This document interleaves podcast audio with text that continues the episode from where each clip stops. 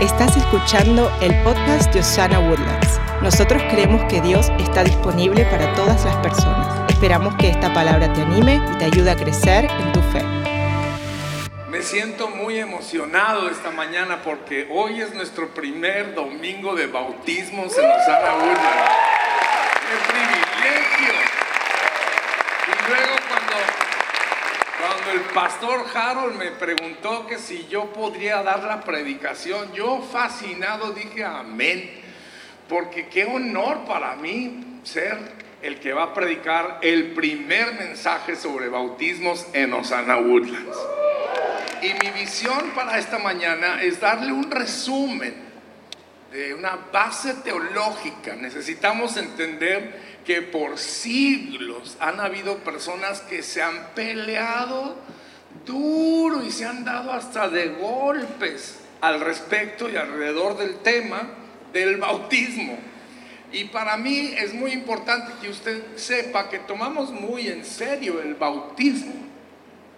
Y esta mañana no voy a, no voy a poder profundizar porque al, al fin de cuentas tampoco viene al caso. Lo que quiero es que tengamos un entendimiento general sobre el bautismo.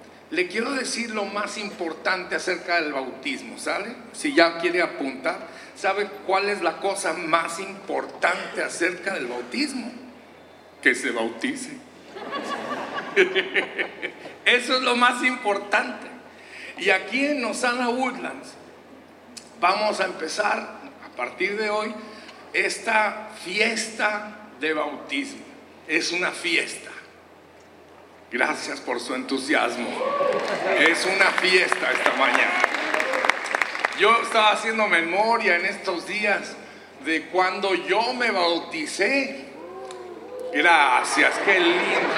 Qué hermoso es cuando lo abuchean a uno, ¿verdad? Dios mío. Pero sí, literalmente pueden abuchar porque el año que viene van a ser medio siglo desde que yo me bauticé. Hace 50 años, bueno, 49. Pero mis papás juntaban a nuestras congregaciones de pequeños pueblos allá en el estado de Durango, de donde yo soy. Y nos, gracias, un durangueño por ahí orgullosa.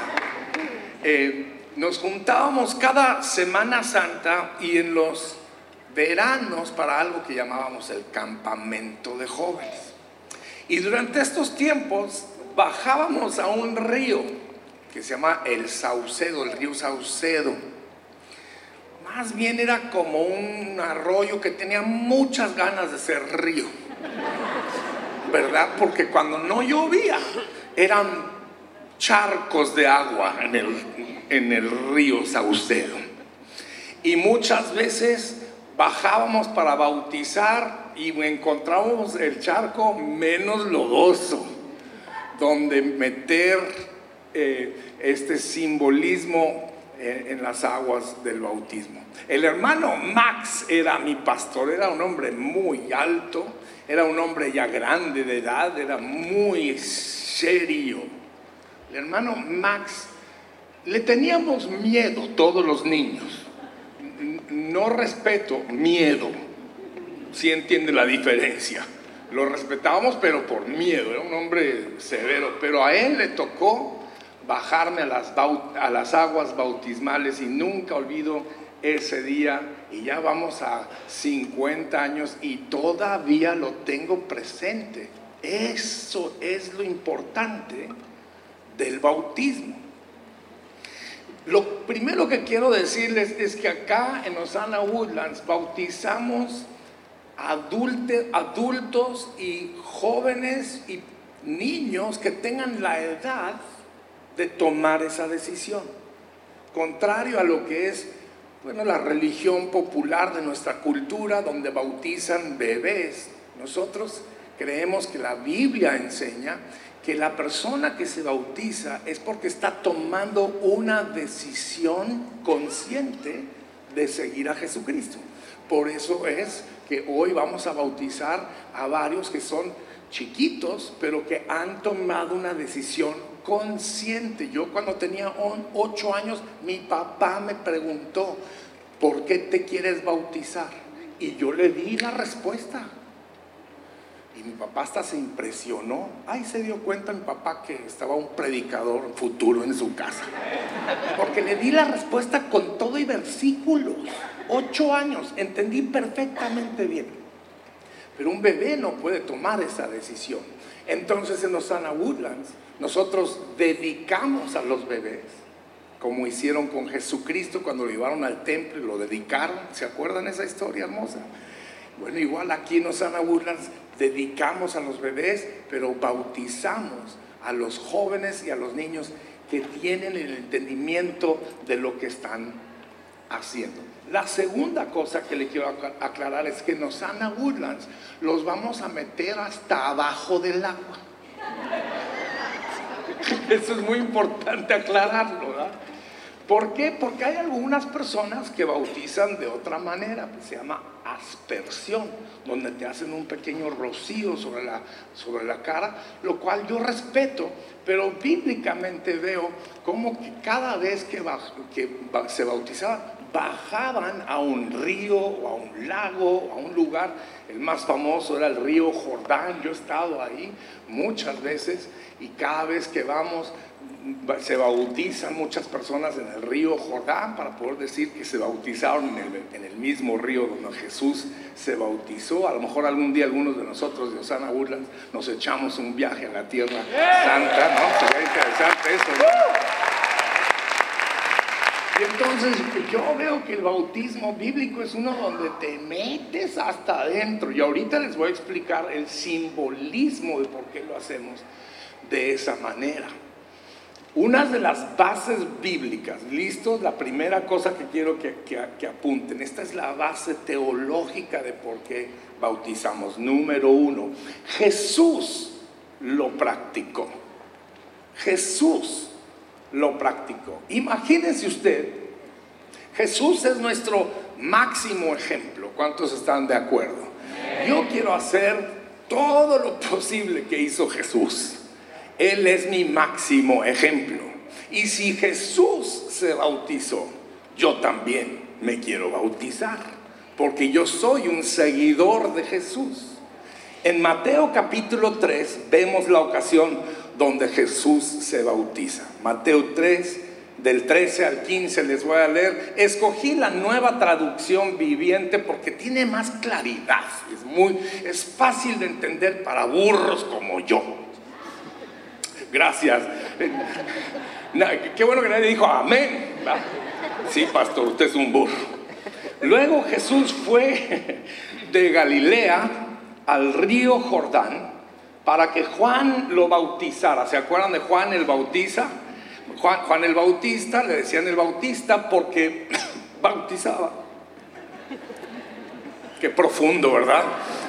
Y Juan el Bautista era el primo hermano de Jesús. Pero Juan intentó convencerlo a Jesús de que no lo hiciera. Yo soy el que necesita que tú me bautices, le dijo Juan. Entonces, ¿por qué vienes tú a mí? Jesús le dijo, así debe hacerse porque tenemos que cumplir con todo lo que Dios exige. Y entonces Juan aceptó bautizarlo. A mí me impresiona este pasaje porque usted entiende que Jesús era todo Dios y también era todo hombre. No era mitad Dios, mitad hombre, no. Era todo Dios y también era todo hombre. Ahora, para nuestra mente es difícil entender esto, pero esta es la realidad y Dios envió a Jesús para identificarse con nosotros en la humanidad, para ser nuestro perfecto mediador ante Dios el Padre. Dios nos entiende a través de Jesús. ¿Por qué? Porque Jesús, igual que usted y yo, fue de carne, de hueso y un pedazo de pescuezo. Jesús se identifica con nosotros aún en el bautismo. Ahora, su parte divina la parte divina de, Jesús no necesitaba ser bautizado. ¿Cuántos entienden esto? Su parte divina no necesitaba ser bautizado, pero su parte humana, y Él se identifica con nosotros. Yo no sé, mis queridos hermanos y mis queridos amigos, si a usted le alegra como a mí me alegra saber que tengo un Dios que me comprende, que tengo un Dios que sabe lo que siento, que tengo un Dios que sabe cómo pienso. Si le va a aplaudir a Él, es lo mejor. Me encanta saber que Jesús se identifica conmigo. Me encanta que Jesús entiende cuáles son nuestras necesidades, porque igual que nosotros, Él también fue humano. Y en esta ocasión también se identifica bajando a las aguas del bautismo. Gloria a Dios por Jesús que se identifica con nosotros. Ahora, número dos. ¿Por qué es que dice ese otro versículo que Dios lo exige? Hmm. Interesante, ¿no le pareció? Y, me gustó esa palabra que usaron en la nueva traducción viviente porque le da más entendimiento a uno. Eh, dice Jesús, es, vamos a cumplir con todo lo que Dios nos manda hacer. Bueno, ¿por qué será que Dios nos manda bautizarnos? Eso es una buena pregunta. Principalmente, Dios entiende que un acto público nos ayuda a usted y a mí a mantener nuestro compromiso de fe. Vea usted como yo, 49 años después, todavía recuerdo el momento que yo bajé al río Saucedo, don Max Casas me metió bajo el agua y me volvía me volvió a levantar y recuerdo eso y recuerdo lo que yo sentía acá en mi espíritu Recuerdo la libertad que sentí, recuerdo la alegría que me trajo. Fue un momento de gran alegría en aquellos años, en aquel pueblito polvoriento de Colonia, Hidalgo, Durango, cuando alguien se levantaba de las aguas del bautismo, todos empezábamos a cantar, soy bautizado como manda el Salvador. Qué grande gozo siento yo en mi corazón. ¿Algunos de ustedes les cantaban eso cuando... No, tres o cuatro, gloria a Dios. Son de mi edad. Ya mis pecados los borró el Salvador. Quiero llegar puro y limpio a su mansión. Seguiré a mi Jesús. Pues para mí lo del mundo se acabó. Ya se acabó esta canción también. El bautismo nos da una oportunidad para declarar públicamente. Ojalá los que vinieron el día de hoy para bautizarse trajeron amigos, familiares. ¿Para qué? Para festejar con usted este gran momento en su vida de fe, este gran momento en su caminar con Jesús. ¿Por qué? Porque cuando pasa esa celebración pública, nos ayuda a poder decirles a toda la gente a nuestro, alrededor que somos seguidores de Jesús de por vida. El primero de marzo de 1986, a la una de la tarde, en un pueblo pequeño, Rice Lake, Wisconsin, me casé con la pastora Miriam.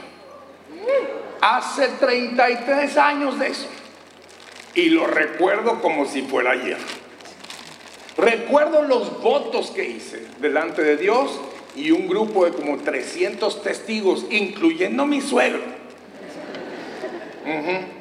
Y un hermano de mi esposa, que cuando terminó la fiesta y ya nos íbamos a la luna de miel, se acercó a mi oído y me dijo, si algún día le haces un daño a mi hermana, yo te busco, no importa que vivan en México. Y te voy a dar una paliza. Yo dije, amén. Dios te bendiga también a ti. Él podría haber sido el que compuso la canción Yo te busco. Pero no, no fue él. ¿Por qué es tan importante una boda? ¿Y por qué es que le ponemos tantos kilos y tanta carne al asador cuando hacemos una boda? para que sea un, evento memorial, para que nunca se nos olvide de que tal día, en tal fecha, nuestros familiares y la sociedad se juntó para ponerle un amén a nuestro amor. Pues gracias a Dios por ese primero de marzo de 1986, porque gracias a esa ceremonia nació mi hija. Y mi hija después conoció al pastor Harold. mi consuegra la escuché allá. Amén. Y fue un buen día en la vida del pastor Harold cuando llegó mi hija a su vida. Gracias, Harold. Ahí el amén tenía que ser fuerte tuyo. Claro. Y gracias a eso estamos usted y yo hoy aquí en Woodlands High School celebrando nuestro primer domingo de bautismo. ¡Qué especial! Es lo mismo cuando nos permitimos la ocasión de bautizarnos hacemos ceremonia para que se nos acuerde, ah, yo hice un testimonio público acerca de mi fe en Jesucristo. El bautismo nos permite hacer conocer a nuestro mundo, nuestros amigos, nuestros familiares, nuestros vecinos, de que no nos avergonzamos del Evangelio. Diga conmigo, no me avergüenzo del Evangelio, porque es poder de Dios para todo aquel que cree. Y cuando bajamos a las aguas de bautismo, estamos diciéndole a nuestros familiares, no me avergüenzo de mi Jesucristo, no me avergüenzo de su palabra, no me avergüenzo de su Espíritu Santo, no me avergüenzo de que yo soy ahora seguidor de por vida de mi Señor Jesucristo. No me avergüenzo tanto así que voy a bajar a estas aguas para mostrar públicamente que no me avergüenzo. Gloria a Dios, me estoy emocionando yo acá. Lo que pasa en el bautismo es que es una expresión pública de algo que ya sucedió en privado. Entienda muy bien eso. El bautismo no salva a nadie. Muy importante. El único que nos puede salvar se llama Jesucristo. La fe en el Señor Jesucristo es lo que nos va a salvar. Su sangre poderosa que Él derramó en la cruz del Calvario es lo que nos va a salvar. Las aguas del bautismo no nos sanan, solamente testifican de algo que ya pasó acá adentro. Las aguas del bautismo nos da el permiso de decir, Cristo salvó mi vida, gloria sea a su nombre, ¿no? Eso es lo que nos permite las aguas del bautismo testificar de algo que ya pasó acá adentro. Número tres. ¿Cuál fue el número uno? Jesús lo practicó. Número dos, ¿por qué Dios lo exige? Número tres, Jesús lo encargó. Jesús nos encargó que fuéramos a bautizar. Entonces, es un encargo, es un mandato de nuestro Señor Jesucristo. Vean este versículo en Mateo capítulo 28, versos 18 al 20. Jesús se acercó y, dijo a sus discípulos, se me ha dado toda autoridad en el cielo y en la tierra. Por lo tanto, vayan y hagan discípulos de todas las naciones, bautizándolos en el nombre del Padre y del Hijo y del Espíritu, Espíritu Santo enseñen a los nuevos discípulos a obedecer todos los mandatos que les he dado. Y tengan por seguro que yo estoy con ustedes hasta el fin de los tiempos. Quería un mejor amén ahí, pero con ese me alegro. Nosotros conocemos este pasaje de la Biblia como la gran comisión. Diga conmigo en voz alta, la gran comisión. Porque este es el último encargo de Jesús antes de irse a estar con su Padre a prepararnos un lugar que ya lleva dos mil años preparándonos. Imagínense cómo ha de estar ese lugar que nos está preparando. Alguien dele gloria a Dios. Se fue y su último encargo se llama la Gran Comisión. Muy similar a nuestras mamás cuando van de viaje nos encargan. Ahí te encargo las plantitas. Si riega mis matitas todos los días, te encarro el perro, denle de comer al perro, por favor. Cuando la mamá sale de viaje, ¿cuáles son las cosas que encarga? Las importantes para ella. las, las que son expeditadas, las que son importantes en su mente, ¿no es cierto? Y eso es lo que nos encarga. Esto fue importante para Jesús. Vayan, hagan discípulos, bautícenos. ¿Por qué era, importante? Porque fueron sus últimas instrucciones. Despuésito de esto, se fue para estar en la gloria. Por eso es importante para nosotros en los Anaburlas, porque es la gran comisión. Entonces, ¿qué vamos a hacer?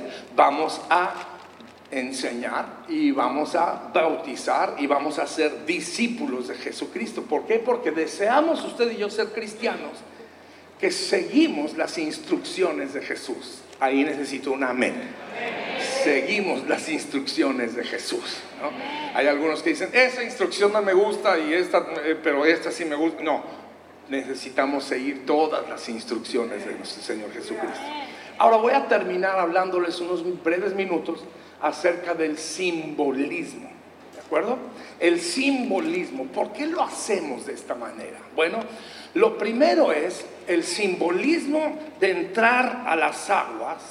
Es el simbolismo de que estamos sepultando a ese viejo hombre, al hombre de pecado que Jesús redimió con su sangre poderosa. Entonces estamos haciendo el simbolismo de que aquí es el cementerio de mi hombre viejo.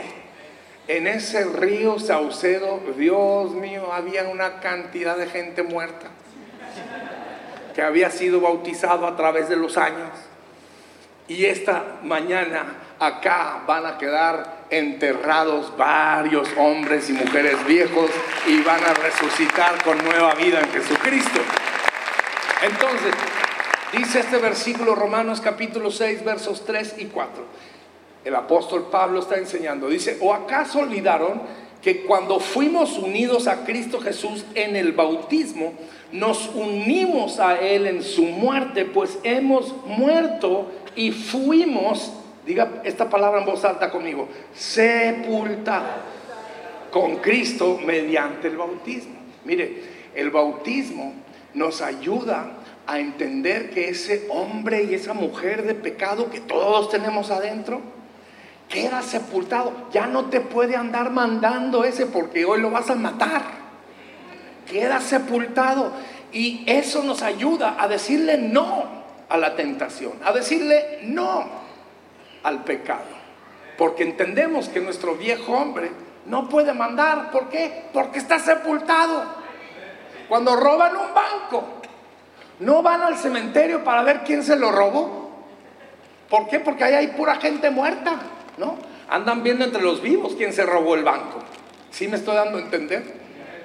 Cuando nosotros tenemos la tentación de pecar, tenemos que recordar que nosotros dejamos sepultados a ese viejo hombre allá en, ese, en esa pileta de bautismo que vamos a conocer en unos momentos. Ahora, me acuerdo una vez había un hermano que tenía un pasado bastante turbio, ¿no?